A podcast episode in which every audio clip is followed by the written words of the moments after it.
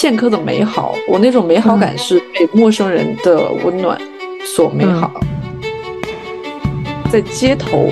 出现在大众的视野，然后去跟陌生人链接。我觉得勇敢是你想做什么就可以勇敢去做的能力，加接纳任何事情发生的能力。更多的能够沉浸到自己的那个回忆的状态里面去，想一想当时自己到底是怎么勇敢的，为什么勇敢的，害怕的是什么呢？最后又为什么突破了呢？突破了之后自己的感受是怎么样的？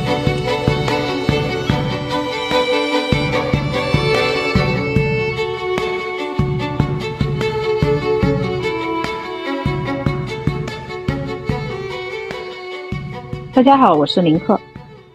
大家好，我是 Sherry。这一期的播客呢，我们想跟大家分享一下 Siri 最近的一些比较独特的经历，是来自于他突然的去了大理几天，然后有一些非常有趣的和陌生人的谈话，并且回来之后呢，借着这一股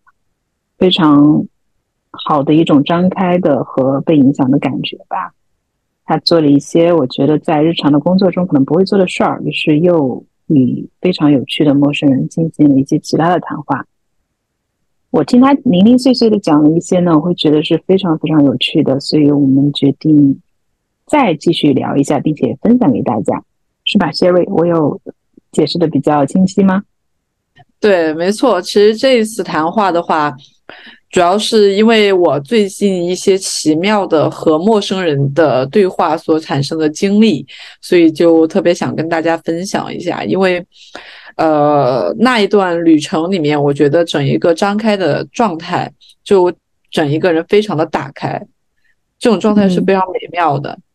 嗯呃，首先我觉得先说一说为什么当时去了大理吧。其实我去。大理的话是我一直以来特别想去的一个地方，因为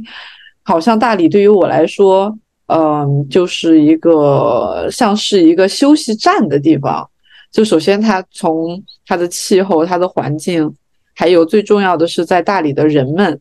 就是我从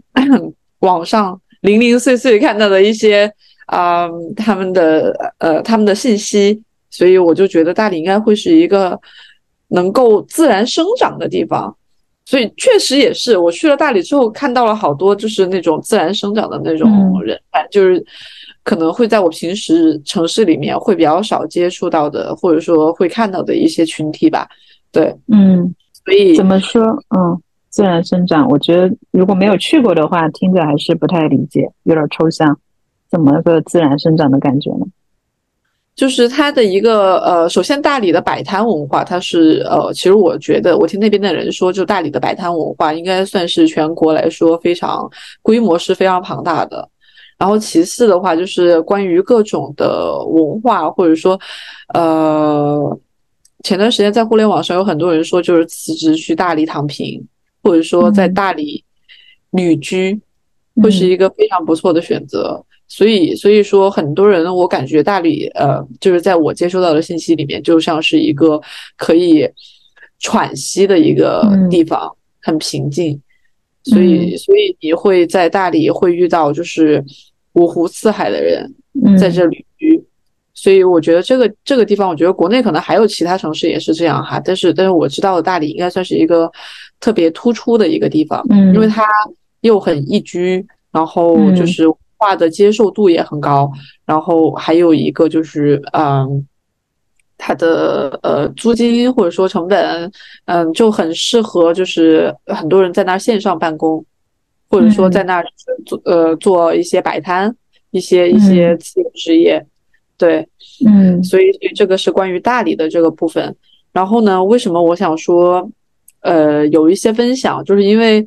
我在带着。呃，我在知道大理是个这样子的城市的时候，所以我去大理之前，我可以说是有预期又没有预期。嗯嗯，就我的我的预期是在啊，它是一个会让我整一个人松下来的一个城市。对，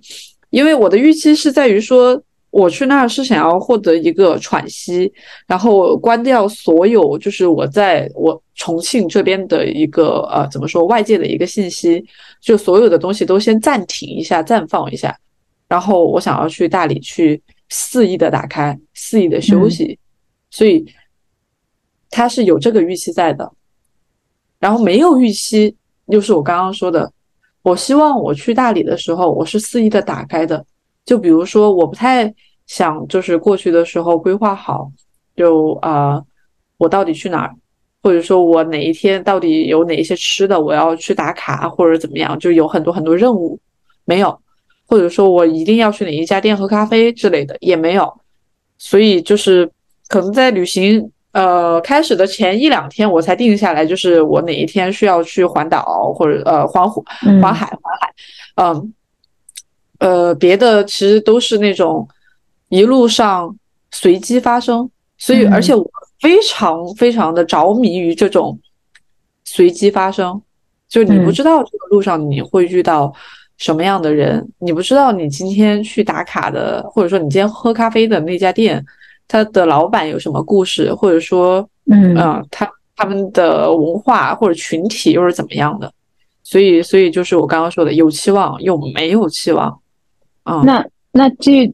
那这样的话，其实我就特别想赶紧听到你讲一个，就是说在这段过程中，你觉得最让你觉得呃震惊到，或者说有影响到的一谈一一个跟陌生人的谈话，你可以分享一下吗？就是这个最让你觉得对对，其实我想说，嗯，没有最吧，因为每一个片段就就好像是那种。非常独一无二的，就每一个片段，它对于我当时在大理的状态都非常美好。就为什么我说我把大理后面又带回来了重庆，都是因为这一个个的片段来组成的。比如说，呃，我想我想说，有一家店，我当时在喜洲，就当时也是临时决定，要不我今天就去喜洲吧。嗯，然后，然后我去了喜洲之后，当时大理的天气前段时间就还挺多变的，就因为因为说。呃，因为说他那边就是过一会儿又突然大太阳，还挺热的；过一会儿他又下雨，所以在那边一天要把一年四季的衣服都备上那种。所以我我在喜洲的时候，当时在街边，我就看那个一个银饰工作者，他就他就是每天他的那个铺比较特别，别的人都是有一个门头的，他没有，他就是一个小窗口。嗯，然后支出来一块板，然后板上会有一些他自己做的一些手工的饰品。嗯啊，然后我就在那儿站了很久，我就挑一些银饰，很好看，还挺好看的。所以，所以我当时在挑了半天。那个老板的话，他就他讲话就是那种很很温柔的细语，就声音很慢，很温柔，就你能感受到他是一个很平静的那一个状态。因为当时他的那个门头前其实还堆了挺多人的。然后每一个人说我要长的链子，短的链子，这个是不是太粗了？嗯，这个呃戒指是不是太大了，太小了？就很多很多问题，他一点都没有那种特别怎么说？呃，要赶着要去赶着要去干什么，或者很着急、很现实呃那种没有。他从声音从内向外都是那种平静。就就是这是他让我觉得温和的那个地方，就是我能感受到他的气场非常的温和。然后我挑着挑着，就因为我那天穿的有点少，突然开始刮大风了，我特别冷。然后我也不知道怎么想的，我脑子里面一片空白。我突然问他：“我能进去躲一躲吗？有点冷。”就门口站站了四五个人，然后我就突然说一句：“我能不能进去一下？有点太冷了。”然后。我就我就我就突然从他一个外面，就是一个一个公共场所，然后突然一下拐进了一个特别私密的小院，就外人还不太好进去的那种。嗯，然后然后里面完全是另外一个天地，就是我看我能看到，呃，他的那个地上堆了好多好多那种乱七八糟的手工饰品，然后环境也比较简陋。但是呢，在他的墙上，现在是我的壁纸，他写了这么一句话。热爱可抵岁月长，嗯，然后，然后我就突然就看到了，然后我就突然明白了，就是为什么别人人来人往的，就迎来送往的，他能静静的坐在那里，好像就是自己沉静的坐在那，然后我也被他的空间还有他的那个气场影响了，就我整一个人很平静。然后刚好就在那儿下，后面就突然又开始下雨了，而且刚好我先说我说能不能进来躲一躲风，我就在那儿跟他聊了一下，他是一二零一三年去的，然后在那儿现在算下来都十年了吧。所以我估计他应该是日复一日的就在做做自己热爱的手作，学习自己想学的东西。每天工作时间不太长，然后也很平静的去面对有的人来，有的人走。对，然后避完雨了之后呢，就很巧，我刚好我我跟他很礼貌的说谢谢，然后谢感谢他收留我了这半个小时，真的是有那种收留感，因为我没有带伞。外面倾盆大雨，突然从那种晴空万里变成了倾盆大雨。然后我一走出来，往左一走，我就看到了喜洲整一个麦田上，还有一座寺庙，有一个巨大的彩虹，巨大的彩虹横跨了整个天空。就那种那种震惊感，就是我在英国会经常看到那种彩虹嘛，或者说双彩虹之类的。但是那个彩虹真的是我见到过的最大的一个。就很震撼，其实是很震撼的，因为它是一个古城的那个样子，然后你走出来就是一个麦田，就还还挺大的一个麦田，就你的视野会很辽阔，辽阔的视野上突然架着一个。这个有照片吗？你拍了照片吗？哦，有有有有照片的。OK OK。好，所有所有人都驻足在那，拿着手机在开始疯狂的拍。然后为什么我要说这个？我当时是觉得。片刻的美好，我那种美好感是被陌生人的温暖所美好，而且并且就是一都刚刚好，刚好刚好当时我穿的很少，刚好我说能不能进去避避风，我看到了他的平静的力量，刚好我出来就看到了一大片的彩虹，就是那种自然和陌生人给你的善意所带来的那种对于心灵的洗涤，就是其实对于我当时整一天的心情。是呃，影响还挺大的。嗯嗯，所以这个算是你刚去的时候，对吧？我的意思是说，特别是第三天是吧？OK，对。但是呃，我觉得，因为我的话不一定可以想象，但是呢，但是我能够去猜测的，就是说，说我会去思考这种感受，就是因为你可能是从一个繁杂的地方，对吧？或者日常的这些工作的工作的这种呃功利的这种状态中，你突然会发现有人他不是这么生活的，他好像还蛮平静的在过自己的生活，而且很纯粹，可能整个人的状态。我猜我可以去感受这种，就是这种差异吧。对我能想象。对，嗯，然后呢，我其实有点好奇，就是你讲到这个，你在那里。很张开的一种状态，它是一个你去了给自己的一个啊提示，就是说啊，我这几天要以一种非常 open 的心态去经历，还是说你去了那边，你自动就发生了这个变化？嗯，我觉得两者都有哎，它没有一个很清晰的边界感。嗯。是因为，因为首先我去那儿的动机，不就是想要说把这边的东西都关一关，然后去一个陌生的城市，因为又是一个人的旅行，你知道吧？说走就走，一个对。我本身就是想把这边全部都关上，然后去一个陌生的地方敞开。然后，呃，去了那儿之后呢，呃，对，然后感受到了这种他专注于他自我的这种力量，我觉得当时觉得特别棒。而且就是我刚刚说的那些东西，它是为什么它美好？所有的就是我遇他对我的善意，他收留我的善意，和他平静的语气，以及后面我偶遇到的大片的彩虹，嗯，这都是没有任何的预期的，他没有任何的剧本，所有的美好它都是偶然发生的。我觉得这个“偶然”这两个字，它都已经就是足够让我体会到这个张开的感受。对，然后。再说到你刚刚说，就是呃，刚刚有提到说，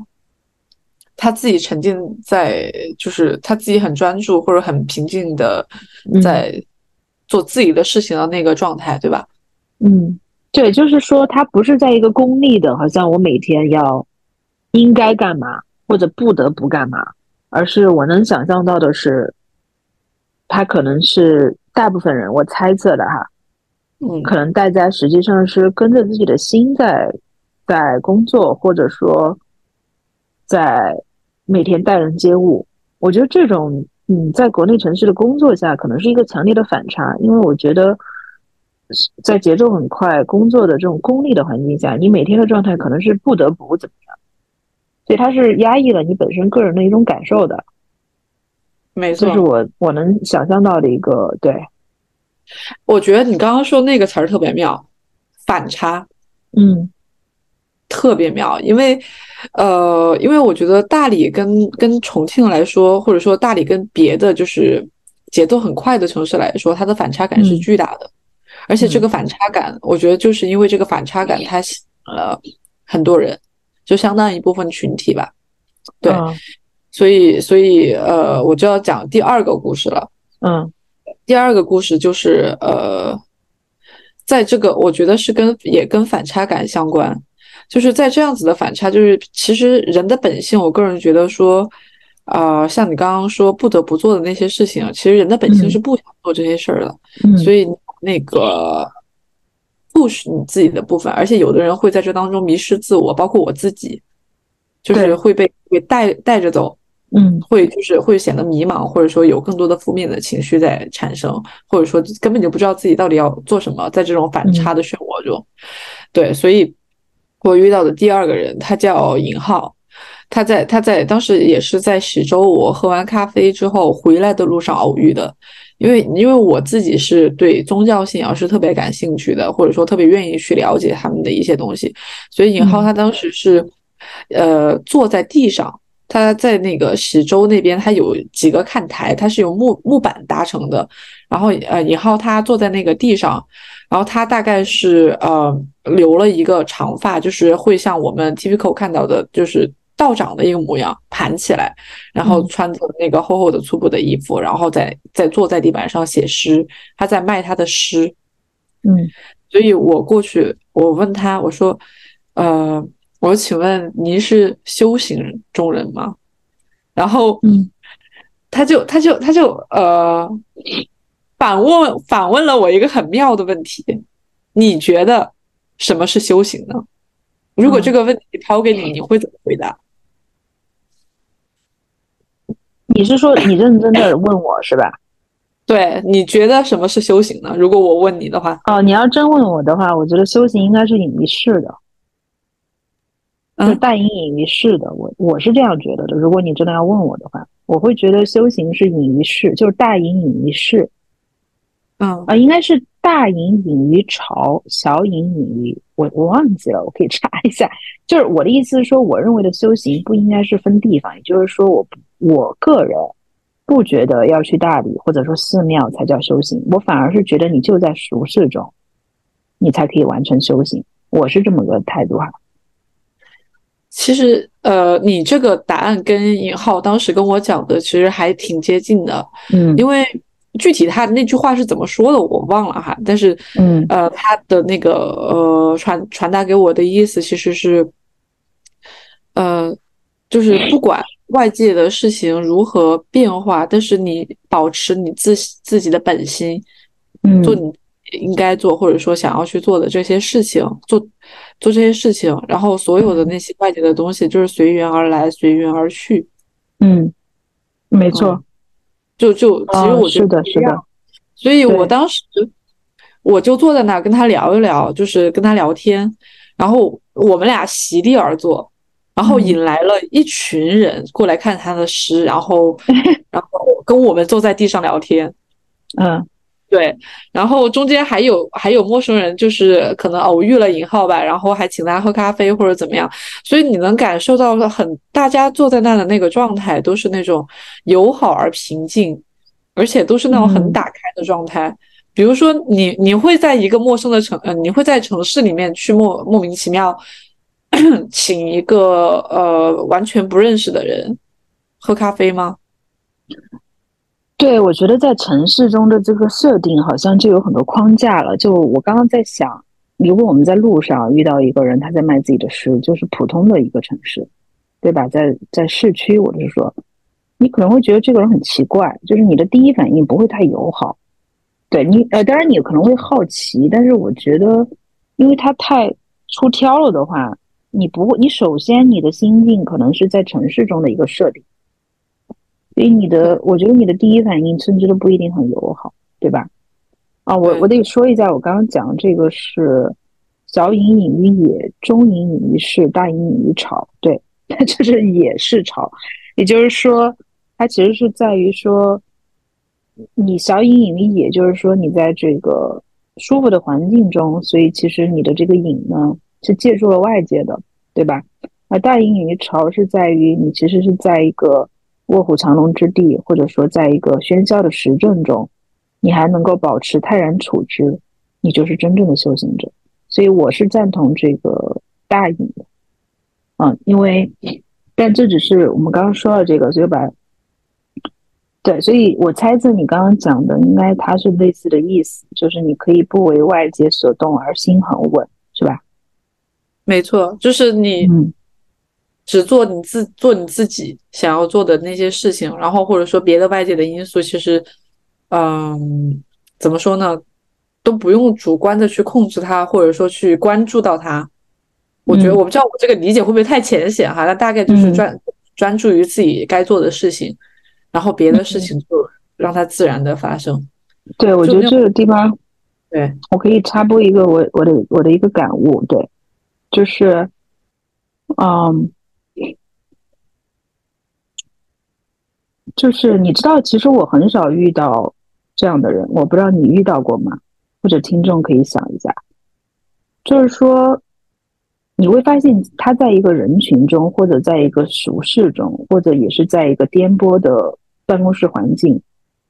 尔虞我诈中，甚至哈，就是说这个环境首先就是我们普通日常的人会碰到的环境，有好有坏吧。那你知道，其实你有时候会碰到一种人，你会觉得他很泰然自若，他有自己的空间，他很淡。呃，我觉得这种人在我接触的，当然他是很少的，对，但是我会相对的觉得这种。我会觉得更加出挑，就是更更加的美，就是说，但可能是有有一个有一个怎么讲呢？有一个呃多少之分。有些人他就他就被卷进去了，说的俗一点；有些人他可能保留了一些自己的这种泰然自若。对，呃，我觉得我觉得这个在一个乱世中呢，或者是一个非常糟糕的环境中，确实就是我觉得对我而言就是修行。就是说，我甚至之前有一句话，不算座右铭吧，而是一个给自己的提示，就是当我遇到很糟糕的事情的时候，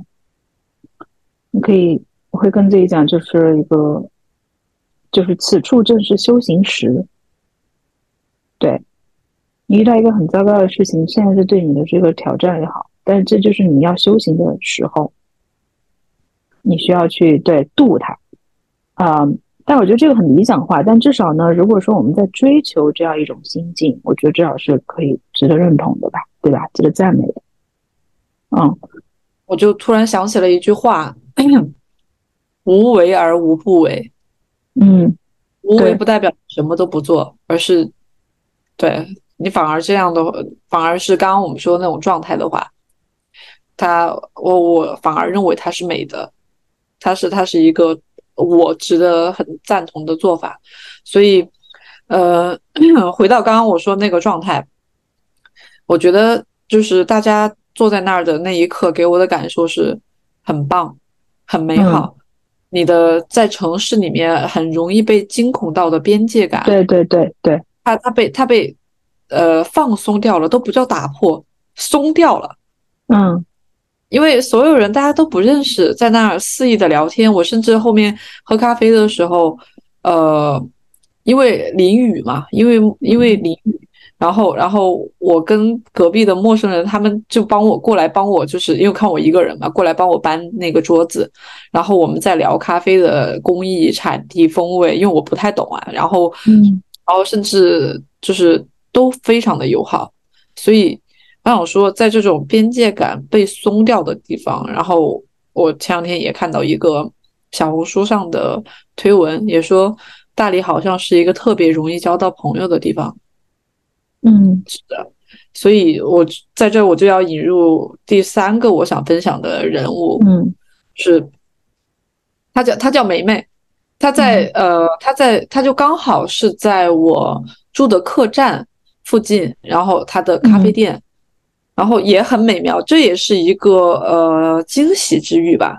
因为我那天其实回去就环环湖之后啊，不对，环海环海之后回去其实已经很晚了，然后我又想着。呃，我买个咖啡吧。我一推门，然后我买个咖啡，呃，我就看到他其实已经快关门了，已经快走了。然后我就突然跟他讲，我说，呃，还能再打包一杯吗？我打包走。然后我们就在那儿开始聊天，就聊起来了。他也跟我讲，就是大理这边咖啡店的群体，然后也跟我讲了很多。呃，关于我我比较感兴趣的群体的那些信息，然后也跟我讲了很多大理就是是个什么样的城市。就这样，他本来都准备走了，然后我们聊了一个多小时，在那儿，而且我还遇到了另外一个呃叫大表哥，所以他也是上一次在被邀请去录播客，就在讲大理福尼亚，所以他们在他们的眼里，他们应该算是一个我不知道算老大理人还是新大理人。起码待了个五年以上吧，嗯，然后也，然后他们再跟我分享，啊，大理就是其实是一个流动性很高的城市，嗯，就是有有有的人来，有的人走。虽然它是个旅游城市，然后很多人也会选择说，哎，我在大理旅居，但大部分人都是待了个一两个月就走了，然后然后回到自己的城市，可能明年又回来。而且他们好像是去过一次，呃，他们店里的人。然后可能后面第二年再去的时候就会就会很熟络，哎，我今年又要回来，今年又要过来，然后然后在一起玩什么的，然后所以你会看到一个在大理那的现象，就是各种各样的人，就是他他可能大家都不认识，上一秒钟刚认识，然后就会坐在一个咖啡店门口，有可能他们在学呃喝咖啡，也有可能他们在门口学一些乐器。不知道，大家都很放松，很放松。所以那天梅梅呢，就是我觉得她其实没有必要跟我讲那么多的。但是我当我在问她，就当我在告诉她，就是我们在做的事儿，所以我需要一些信息，想要采访她的时候，嗯，她没有没有防备心，就是她把她她把我她把她知道的一些东西都告诉我。对，甚至说如果你有需要的话，我可以帮你去联系他们。所以我觉得这种陌生人的善意，它非常美好。我们到后面甚至聊嗨了之后，他说：“你想喝牛奶吗？我给你倒一杯热牛奶。”然后就在十凌晨十一点半吧，都快十二点了。对，然后然后，所以当时那一刻，我觉得，呃，真的是很容易被这种 陌生的善意所所美好的。对，因为有一个疑惑哈，我有一个疑惑就是。嗯，嗯我其实觉得有时候在城市里呢，这种善意也会出现，但是可能在城市里的时候，我们自己本身也是闭塞的，并没有尝试去经历。因为，因为包括你可能待会儿会讲的，就是你这次旅行完了之后，你回重庆之后，你可能整个生活的刚开始那几天吧，至少你可能自己的感觉都是不一样的。因为，比如说我自己的话，我在伦敦住嘛，然后呢。呃，很多朋友来旅行的时候，他们看到的东西和我看到的东西根本就不一样，因为我住这儿。然后，但是对于一个陌生人，他从就是陌生的旅客，他从别的城市来伦敦，他他所能发现的伦敦和我，虽然我也看到了，但是体验是不一样的。然后呢，相同的就是我去巴黎玩，对我，然后我当时去巴黎，我觉得巴黎到处都非常有趣。好，但是我当时有一瞬间，我就产生一个感觉。我在想，其实并没有伦敦有趣，只是我在伦敦的时候忽略了。所以我我我从巴黎回来之后，我有那么可能前一两周吧，也是借着那个新鲜感，我就开始留心一些，哎，平时我可能没有拍到的漂亮的地方。就是说，如果我是一个旅客，我可能就会注意到，就这种。对，因为我觉得这个也挺，因为比如说你刚刚讲这个陌生人的善意，我在想。我在想，我这次去重庆，其实以前我在重庆工作那么久，但是我这次去重庆，哎，比如说我吃小面的时候，会跟当地人聊，就一个游客心态，一下 everything 就是不一样了。会发现人家好友好，你知道。对，就你自己首先是以一个非常珍惜的心态去看，就会有点不一样。是的，我我其实还蛮喜欢这种游客心态的。对对对对对。现在就是在重庆，我觉得很多时候我也是以那种，我也是以那种游客心态在就是接触，呃，非办公区域以外的地方。对对对对对对对，因为因为我觉得以这种游客心态来说，我觉得。呃，怎么说呢？会更打开一点，嗯，会打开一点，而且就是像我刚刚说的，你的你自己的刻板印象就是放松掉了之后呢，它反而会有一些很新奇的东西会进，会，而且我还我我通常我的感受是我会很多的感受到善意，嗯，就是当当。你对其他陌生的那些东西没有那么的警戒之后，你会发现其实嗯，好像大家都松掉了，大家都松掉了，因为是。友好的，你是没有警钟长鸣的，对，所以对，因为他特别好，对我这个感觉特别的深刻，因为我现在很扯，就是我在哪儿我都觉得我是个游客，因为我我从伦敦回到成都待那一个月，成都就算是我家乡，我也觉得我是游客，因为我已经好多年没在成都待一个月，对吧？我去，比如说我去星巴克，就在我们家附近去喝咖啡，然后店员要给我推荐东西的时候，或者拉我入群的时候。我就会礼貌的跟他说，我并不在这里常住，我我就不入群了。但是人家又会很礼貌，然后呢，你会觉得，哎，反正你又不经常待，你就觉得什么都很很棒，知道吗？然后呢，呃，我到重庆就更不用说了，你知道，我只去了四五天，三四天吧。我每天早上到处去踩点吃小面，就跟一个游客一样，我就觉得哪儿哪儿都很有趣。然后，反正就是因为我其实又在那儿工作了很久，但是我以这个游客心态去接纳一切的时候。心情完全不一样，就就会有一点，就是自己习惯的地方，你会批判的多一点。但其实调整一下心态，又好像很不一样。但虽然很难调整啊，因为你确实对吧，得是个游客才行。所以，所以，所以这个这个这个状态对于我来说，是要有一个先关上，再打开的这一个过程，我才能进入到这种状态。对对对，对于这个是这样的。对，没错。嗯，所以，所以，所以我当时是先关上了我在重庆日常我的那个样子，然后去大理打开了，然后呃，发现打开了之后，我接收到了很多善意，然后还有还有一些美好的东西，而且也被大理的打开的那种思维方式或者说氛围所影响到，所以我把这种打开的状态其实是呃带回了重庆。所以在回来大理的第二周，我就呃第一周我就赶做了一件事情，就是呃做了我们 Dauntless 的线下的一个活动，然后就在紫薇路那边，呃当时是卖鲜花啊卖鲜花，然后但是我的鲜花呢是有一个挑战的，那个挑战是如果购买了一束花，然后你再回答我一个问题，然后我会再送你一支，然后那我的问题是。你觉得你最做过的最勇敢的事情是什么？嗯，对，所以当时我觉得做这个这个一个事情呢，是我觉得我的动机应该是，首先是我觉得是想要去听听看不同的人他们做过的勇敢的事情会是什么样子的。就我在这个状态里面，我依然是打开的，我会听到各种各样的故事。然后首先对于我自己本身这样子的一个故事的话，我觉得它也是激励人的。他也，他也，他也是，呃，会给给予我很多灵感的。然后其次，就是在我问完这个问题之后呢，我给他们统一回复了为什么我要去问这个问题。嗯，然后这个我可以放到待会儿再讲，待会儿再讲为什么我要去问这个问题。虽然虽然被问者他们现在都知道为什么我问了这么这么一个问题，对，所以呃，最后一个就是我觉得。有一些答案，就像我们做呃 qualitative research 一样，他们各自在没有打开的情况下，他们是不知道一些答案是有共性的。所以，如果如果说我集中的去问到了一些人，那我可能会抓到一些共性，然后把它分享出来，这样就可能会变成一个有营养的事情。所以，嗯，紧扣我们刚才我觉得你本身去问本身也是有营养的呀，不需要说对吧？没错，嗯，其实本身就是有营养的，因为发起一些谈话，就人与人的链接是一个基本需求，所以所以本身就是有营养的，没错。然后呃，所以是你去大理之后到重庆，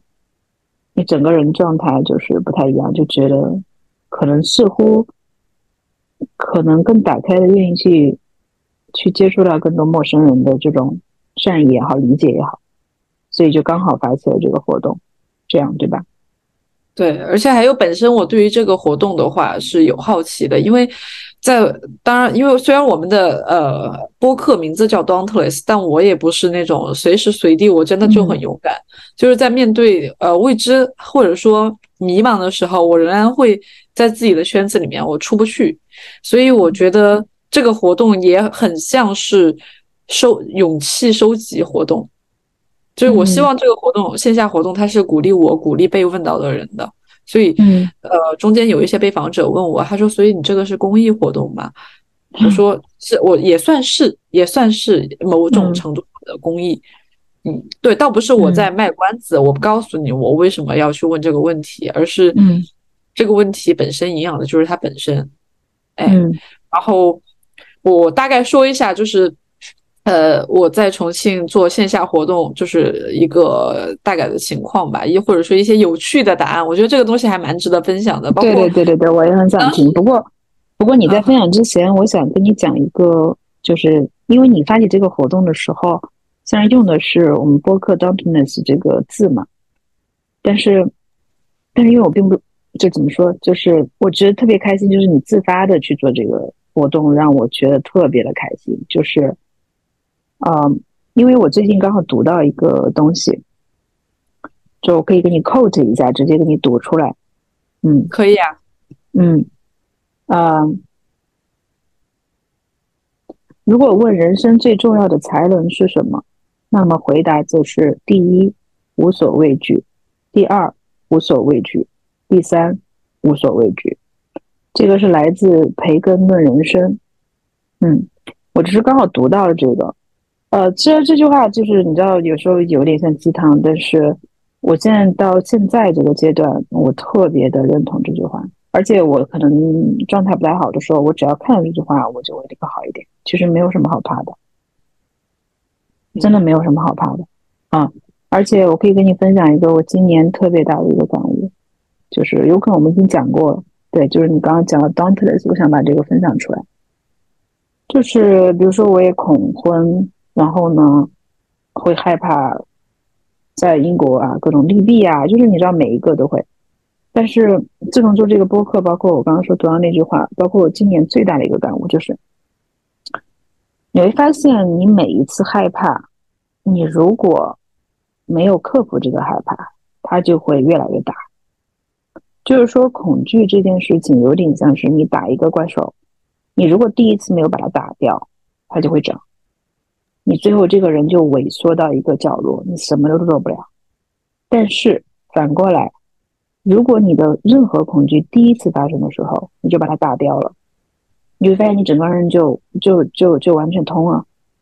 因为因为你整个人就是勇敢的，不是一个口号，而是你如果第一次就是这样了，你就出去了，就会发现你每次遇到事情都很淡定，确实没有什么，真的很淡定。然后我就是这个感觉就是。从一几个节点开始的吧，我做了可能做了一两件会让我本来很担心的事儿，然后你发现你做了也没啥，然后你就会发现你根本不需要担心，你后来就越来越不担心。对，所以我觉得就是刚刚讲这个，为什么人生最重要的才能就是无所畏惧，因为它是连环套，它是它是会滚雪球的，你第一次勇敢了，你就会一直勇敢，嗯。所以我觉得刚好说到这儿，就感觉特别的强烈。嗯，好吧。然后呢，你刚刚是说到，对，刚刚对一些有趣的，我想听。对对对，对。首先，首先我那天差不多呃是采访了大约十五个人，就十五个人。嗯，然后可能是因为我我选的是鲜花这个品类吧。十五个人里面只有一位男性，剩下十四位全是女性。然后十四位女性里面，就是我可能说是百分之八十以上都是九零后，或者说更小。嗯，所以，所以我觉得可能可能在这种嗯可以接受这种打开的程度，我不知道能不能粗粗浅的认为，就可能这部分群体更容易接受这样子的活动，或者更愿意去分享，或者说去了解这样子的事情，或者觉得这个事情是有意义的。对，这是这是一个。然后呢，刚刚提到了勇气这个呃女性这个问题，然后十来个人里面有五个女生告诉我都是九零后，她认为她做过最勇敢的事情是做妈妈啊，真的好有趣啊！啊，我很很开心听到这个，对我完全没有想过，当时我就坐在那。然后，因为我就坐在一个咖啡店的门口，然后他们在喝咖啡，我就把我的花摆在那，然后我就顺便就踩了一下他们，就问了一下他们，然后他他们说，他们觉得做过最勇敢的事情是做妈妈，就是我在想，我说那为什么当时会做这样子的决定呢？他们觉得说，其实也就事情到了那儿，然后也自然的发展，自然的在发展，但是但是其实这个过程。来的时候反而没有那么害怕，但是现在回看过去，觉得自己做过最勇敢的事情。反观过去，是做妈妈。对，当时当时都觉得，我觉得这个答案是让我挺感动的。就因为当时我我也是觉得说，如果换换在我身上，我是可能我会害怕的。我我我觉得这个这个，如果我们没有经历过，其实很难想。我觉得没办法假设，这个谁谁谁能说理解都不能。我觉得哈，对。对，只能说我们可能会未来会经历，但是我觉得在经历之前可能理解不了，我猜测。但是，但是你说十个人有五个人这样讲，我真的还蛮感动的。是呃，可能嗯，应该是十多个人里面有五位是这样，但是已经共性很大了，我还蛮感动的。对对，然后还有还有一个共性呢，就是呃，里面有我想想，一二三三。大概三位，他们可能描述的事情是一些比较疯 crazy 的事情，比如说是去跳水，去菲律宾从高台上跳跳水跳下去，嗯，然后还有一位是说，呃，去游乐场玩不敢玩的项目，他们认为这个事情是，呃，很勇敢的。然后，然后我当问到我说，你们为什么就是要要去做这样的事情呢？就一一个说，啊。他觉得去跳水这个事情是感觉很酷，感觉很厉害的样子，就知道如果说一呃，如就是他知道自己会恐惧，然后反而我非要去做这个事儿。嗯，第一个的话就是好像他们都或多或少带着一种呃想要去挑战一下，我怕，但我想看看我到底能不能做。嗯，但是我就非要去。对，然后这是一个。然后，但是，但是我反而觉得，就是这个事情呢，它，呃，这个这个回答哈，我我个人觉得说，它是一个呃，当你在大街上突然被问到了之后，它立马会出来的一个答案。但是这这样子的答案，我觉得它可能不是一个很深的答案，不是一个经历过很深思熟虑、真的觉得很恐惧的一个事情的答案。虽然虽然我在当时做对，可能对于陌生人，他也不一定会讲。对，虽然我当时跟他们讲说，我说，因为现在我们在大街上，然后所以就是你不用现在就回答我，就是我可以把花先给你，然后你到时候晚上回去发给我。嗯，就是我希望这个答案是你就是仔细的去回味过的、想过的，觉得嗯你最勇敢的事情。所以，呃，所以我觉得刚刚刚这一种，但是但是有好几个人当时他们都会描述有点类似的这个答案，所以我觉得也还是可以分享出来的。嗯，对。还有一个，呃，还有还有两位，就是被问到一个特别勇敢的事情，他们，呃，我觉得这个这个答案也蛮有趣的，他们是跟金钱和经济能力相关的，嗯，就是比如说第一位，他有他有讲说，他觉得他做过最勇敢的事情就是，呃，突破了自己的舒适圈，来到了一个陌生的城市去工作，嗯，然后另外两位呢，就是。其实算是我在问到你下一件想要勇敢去做的一个事情是什么？他说我会想，呃，就是突破自己的舒适圈去赚钱，嗯，想要去提提升自己的经济能力。而且最巧的是，中间有一位说，他说他如果如果说我呃这样了之后呢，他说他想要他想要去大理躺平，嗯，当时我都惊呆了，我说啊，然后我我我就开始哇，为什么是大理呢？然后他们也他们也跟我讲说，觉得就我刚刚说那三个原因嘛，觉得大理很宜居，然后觉得大理是一个很呃放松的这么这么一个环境，嗯所以这个这个是嗯跟经济能力相关的一个故事吧。对，嗯还有还有两个，我觉得也还蛮感动的，还有几位，他们觉得他们做过的最勇敢的一个事情是，呃，跟情感相关的。有有人是呃，我不知道这个在国内能不能讲哎，就是因为我们不是要放到播客上嘛，但是有人是因为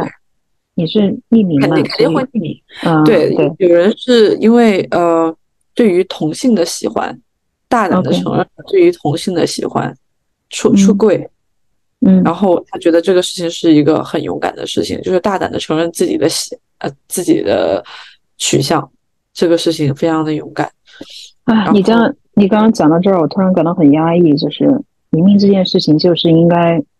就是应该要鼓励大家去坦诚的，但是我们连聊到播客都要想一想要不要聊，你就知道别人这些当事人受到的压抑是有多大。对，我觉得，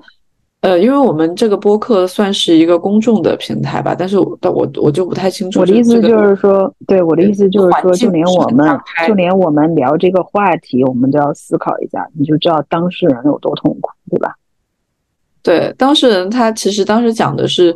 就是他们在呃告诉自己的朋友或者家人之前，就心里是非常忐忑的，非常害没错怕，我知道，我听说过一些，对，嗯对，非常非常担心的。但是他们在后面还是勇敢的做了自己。嗯嗯，嗯，这个个很难我觉得呃非常难，对，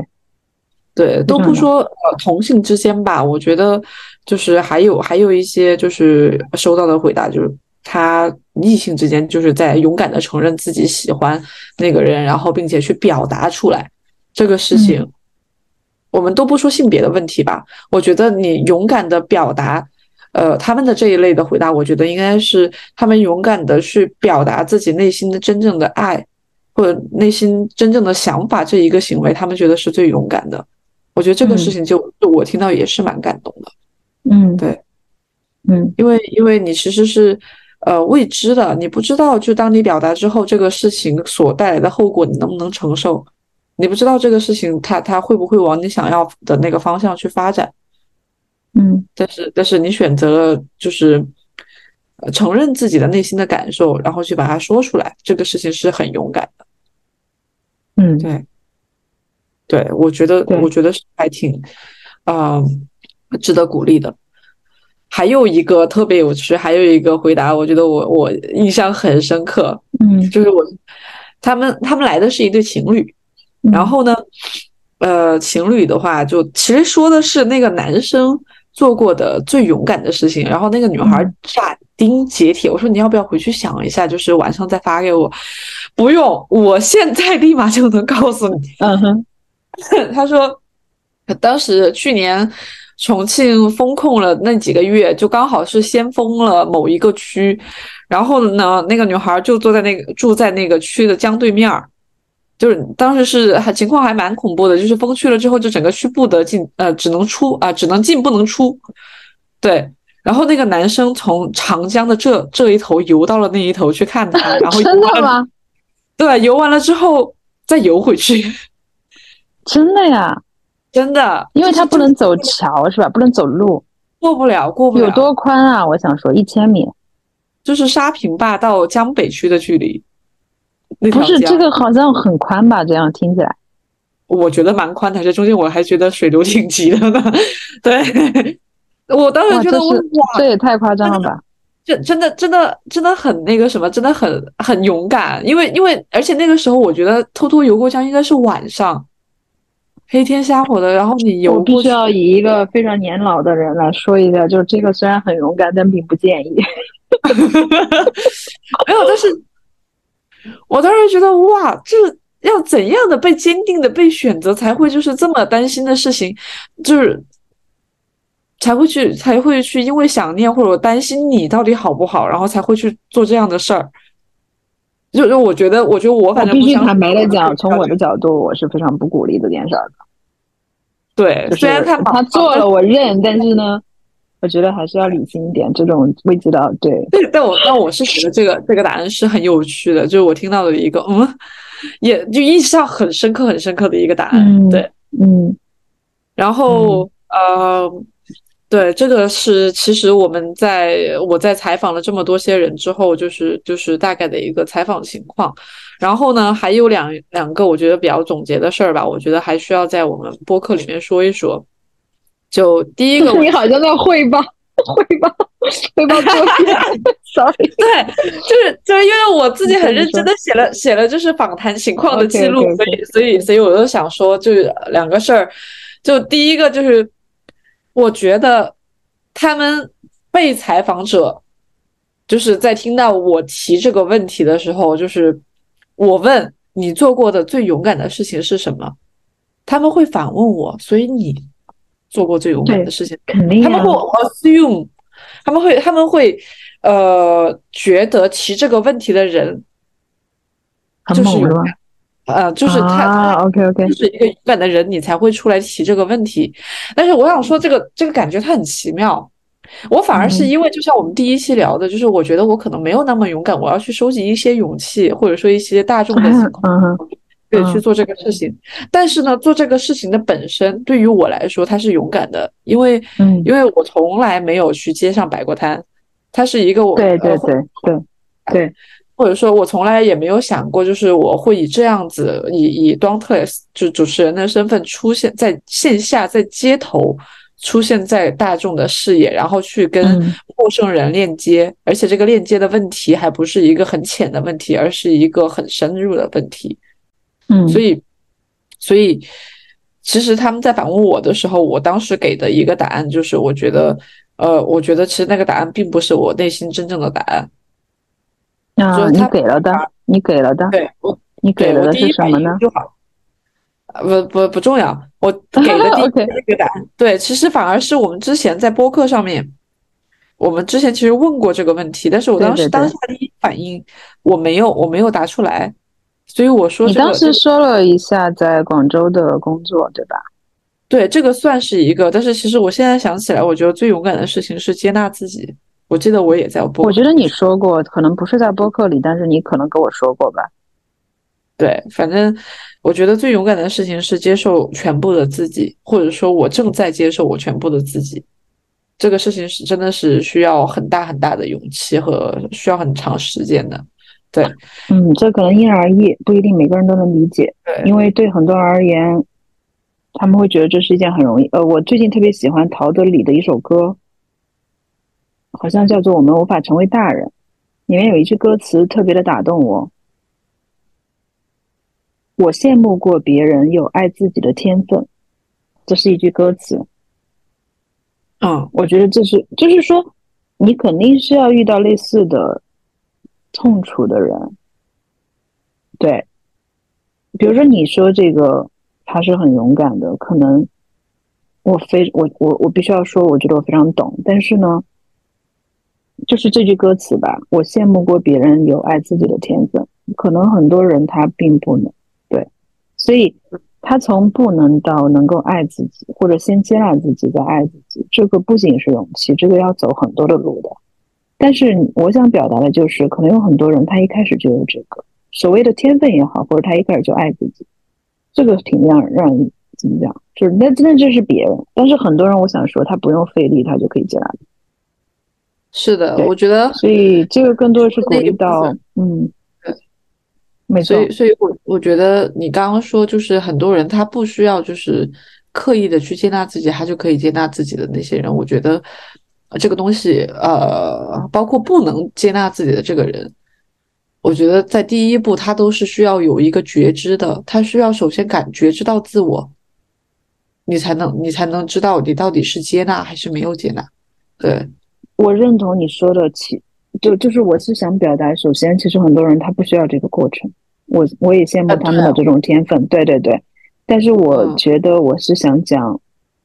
任何一个听到我们的播客的吧，他有过这种挣扎的，我都想说，其实这样的人也很多，就是说他没有这个天分，他需要走很多的路，他才能接纳自己和爱自己。嗯，没错。然后，而且这个为什么？这个我觉得需要很大的勇气，就是你说的这个觉知，因为这里面也包含，就是你要接纳自己的真实，就意味着好和不好你都会接纳，对吧？这个其实是真的是很难的，而且我自己觉得说深一点的话，这也是爱他人的第一步，因为你爱另外一个人，也代表你要接纳他的好。你就是说，其实你爱自己需要接纳自己的好和不好，你爱另外一个人也需要，就或者我觉得说白了，你爱的话就需要。你不管爱自己还是爱别人，你都需要接纳好和不好，因为大家都是好和不好并存的。没错，嗯，所以我觉得你讲这个是真的需要勇气的，不是那么轻易的。嗯，没错，而且我觉得这个答案不是那种你一上来问我，我立马就能想得到的。对，对，对，对，你可能你要自己才，就是只有自己才知道你经历过什么黑暗，对吧？所以，嗯。然后还有一个事儿就是，呃，我想再次在我们的播客里面跟所有被采访的朋友们说，就是我提这个问题的本身，就是它是一个很有，对于我来说，我觉得是一个很营养的事情，是因为，嗯，呃。你做过最勇敢的这个事情，你再去想着要去回答这个问题的时候，它就是一个搜索你的记忆碎片的一个过程，然后你立马会想起来你之前经历过的所有事情，然后抓到一个对你印象最深刻、影响最深远的一个事儿。来回答这个问题，所以，我我当时说，我希望这个答案是经过深思熟虑的，呃，或者说是在晚晚上一点，夜深人静，自己独处的时候，好好想一想，想好之后再发给我的这么一个答案。所以我当时是希望说，他们呃，更多的能够沉浸到自己的那个回忆的状态里面去，想一想当时自己到底是怎么勇敢的，为什么勇敢的，害怕的是什么呢？最后。又为什么突破了呢？突破了之后，自己的感受是怎么样的？去记起这个事儿。所以，当他们回忆完、回答好我这个问题之后呢，我希望，呃，我给他们的回复就是：我希望，会他们能把这个勇敢的状态一直一直保持在自己的生活里面去。嗯，一直一直保一直记住这个事儿，因为，因为因为这样子的一个线下活动，我觉得他们可能会记得哦，那天紫薇路上有一个卖花的，他对我提了一个问题，然后最后他告诉我，我答案是什么不重要，而是这个答案，呃，本身回忆这个答案的本身的过程才是最有意义的那一部分。对，虽然。虽然当时就是好像呃在玩呃好像就是故弄玄虚，就听起来好像是很故弄玄虚。我我因为我每一个人都会跟他讲，我说我现在不会告诉你为什么我要提这个问题，但是当你回回答好之后，就回复我之后这个问题之后，我会跟你讲为什么我要问他，然后我就会我编了一段就是呃回访给他们，然后然后然后他们说哦原来你是因为这个才要问我的，但反正就是火。呃，感觉就好像是我在卖关子那种，但是其实我真的还是想在播客里面再说一下，就包括刚刚又再问了我一次，我觉得最勇敢的事情是什么？我立马就会想到，呃，我勇敢的解是呃，知道了自己的好和坏，我正在努力的接纳它。这个东西本身，我就觉得他我会被这个问题所鼓舞的。所以，对对对，我明白，嗯，我可以感受，因为你在说的时候，我甚至自己在想。因为虽然我们第一期我聊过这个事儿，对吧？但是我后来不是跟你讲，就是我希望更勇敢的事儿发生在未来，对吧？然后你刚刚在问的时候，然后我立刻想到，就是我最近面试的这个经历，对，就是因为因为我有一个非常强烈的体验，就是你得非常勇敢的去做一件事儿，并且把它做成。它是它是一个，我觉得它几乎是唯一的自信的来源。啊，嗯。就是就是，比如说，可能很多朋友会缺乏自信，或者他还没有走出去，或者说还没有找到自己的这种根或者是核吧。嗯，其实唯一的唯一的办法就是，首先你要就是勇敢的去做，然后做出来之后呢，就是你可能做十次有一次是成功的，但是你就是这种成功的经验，它就是叠加在你身上的自信，这是唯一的办法。光是想，或者说每天对不变，确实没办法。我觉得你建立自信就只能这样。所以你刚刚说这个回忆的过程，相当于是去强化，去搜索，对。所以我觉得，我觉得是是这样的，嗯，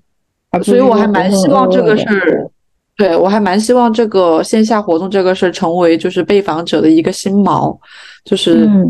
如果他们想到勇敢这个词，可能他们会立马想到我，呃，我这一次活动，我不知道会不会啊，反正我我我自己会会问这个问题，对对对对，立马会想到这个活动，立马会想到当时他的答案。以及我最后给他的反馈，所以所以如果说呃，所以就回答我呃，有一个被访者他问我这是一个公益吗？我说算是，所以所以我觉得他他多少是带着一些就是我的我的善意出发的，对，嗯，所以。从这个事儿，从大理我接受到陌生人的善意，到我在重庆保持这种打开的状态跟陌生人链接，再到我收获他们的这个勇敢，所以我觉得它是一个非常值得我我们来录一期播客的这个这个事情。对，然后所以呃，我说我准备了一个结束语嘛，嗯，就是呃。我觉得留下来需要思考的问题是有什么？呃，就是会有一个需要我们思考的一个问题，就是如果我们想要去定义勇敢，那勇敢又应该怎么去定义呢？我查了一下 Dauntless 在剑桥词典上的解释，叫对它其实跟我的理解是一样的，你知道吗？叫 showing determination and no fear，就是嗯，下决心和不恐惧。嗯，所以，所以我觉得，呃，有一百个读者，可能就有一百个哈姆雷特。这句话很对，就是勇敢。它其实这个词儿是非常非常主观的。我觉得它可以定义成任何我们生活的一个部分，任何事情。因为每一个人，因为他很主观，他所害怕的事情，他做过的事情都不一样，而且是难以被他人解读的。这个东西非常的 personal，所以我觉得这个。Dauntless 这个词语和我线下活动的这个意义，就是当我们呃面对自己的迷茫和恐惧的时候，需要时刻记得自己勇敢的时候的那种状态，觉知到自己的勇敢，嗯，然后坦然的去直面这些东西，然后去走自己想走的路。这是我我想的结束语，因为因为很多人 他在被问这个问题之前，他可能呃怎么说想不到。当时是勇敢的，就好像他在在做，就是我们之前聊到说，勇敢这个事儿，你在当时当下的那个环境里面是麻木的，你不知道自己是勇敢的，你可能事后倒回来想，哎，我那个时候真的很勇敢。就我觉得所有所有所有就是，呃，除开就是自表达自己喜欢的那一个部分的时候，我觉得当下他们在做这个事情的大部分都是不觉得自己是需要勇敢或者怎么样的。就麻木的就觉得事情都到到这儿了，我必须要去做，嗯，然后事后来看，觉得哦，那个时候自己真勇敢，嗯嗯。我觉得你刚刚说到这个事儿，每一个人的看法都不一样，这个其实很奇妙。我们的现我们的播客录到现在，其实就几个月，但是我的想法已经甚至有变化了。嗯，对我我我想把这一段作为我对这一切的结束，就是。呃，我觉得你分享这一切都非常的棒，是因为它链接到的是不同的人，对。但是我想分享我自己的一种感受，作为一个结束吧。就是我觉得，在我的定义里面，或者说到现在这个阶段吧，也算是，我觉得我算是下一个篇章，或者事业到下一个篇章，对。呃，我觉得勇敢是你想做什么就可以勇敢去做的能力加。接纳任何事情发生的能力，就是首先第一条可能就已经很难了，但是我觉得第二条要配上才算勇敢。你首先要可以迈出去做，因为你想做，就这么简单。但是你还要具备一种勇气，就是接纳任何事情发生，包含你做不成和失败。如果说一个人出发的时候带着他必胜，或者说我做了这件事儿。我就必须圆满，我觉得这个不算勇敢。你要带着一种，无论发生什么，我还是可以接受，但我依然要做。我觉得这个对我来讲，在这个阶段，至少这是我的态度。嗯，没错。呃，之前有一个朋友也跟我讲过，就是他他当时，嗯，我是有一个决定我做不了。我问他，我说你有你有什么想法吗？我想听听你的意见。他说，我印象特别深刻。他说，如果你把这个事情最差最差的结果你想出来，如果这个结果你可以接受，那就去做。这个是个方法。所以我很多时候就是，嗯，对我我我很多时候用了这个方法，我觉得还挺好用的。所以，嗯，所以所以我觉得对是这样。就如果说。因为我自己其实也算是到了一个不知道下一个篇章我什么时候才能翻过去，或者正在翻这个篇章的这个阶段，所以，呃，整一个呃大理和重庆的这个事儿，对于我来说算是一个呃在震荡周期、迷茫周期的时候的一个事情，就是它能，它确实是给了我一些。打开的灵感，或者说想要去接呃，想要去开展新生活的一些勇气，嗯，所以我我不知道什么时候我会去开展这个新生活，但是起码我从呃大理到重庆这一次的线下活动开开始之后，我确实更加深刻的体会到了打开自我接接纳别人，或者说去友好的链接，还有就是收集勇气去面对自己的呃未知。我觉得这这些都是我这一次的收获，对，嗯，OK，好吧，对，呃，我是想说，我们对我们的听众可以再就是被采访者可以再说说两句吧，我不知道你有没有说，你先说，嗯，我说啊，是我真诚的很希呃希望这一次的这个线下活动对你们来说是有意义的。我也希望说，就是听到这一期播客的朋友，然后也会被鼓励到，就是去打开自己，感受到自己没有感受的世界，然后去感受自己的边界，感受自我。我觉得这个是呃呃一个很真心的祝福跟期望。对，嗯，我觉得我想说的，我刚刚已经说了。对，嗯，所以我们就就以你的这个祝福语为结尾就好了。OK，好，没有问题。好的，那就结束录就对，到这儿，拜拜。嗯，好，拜拜。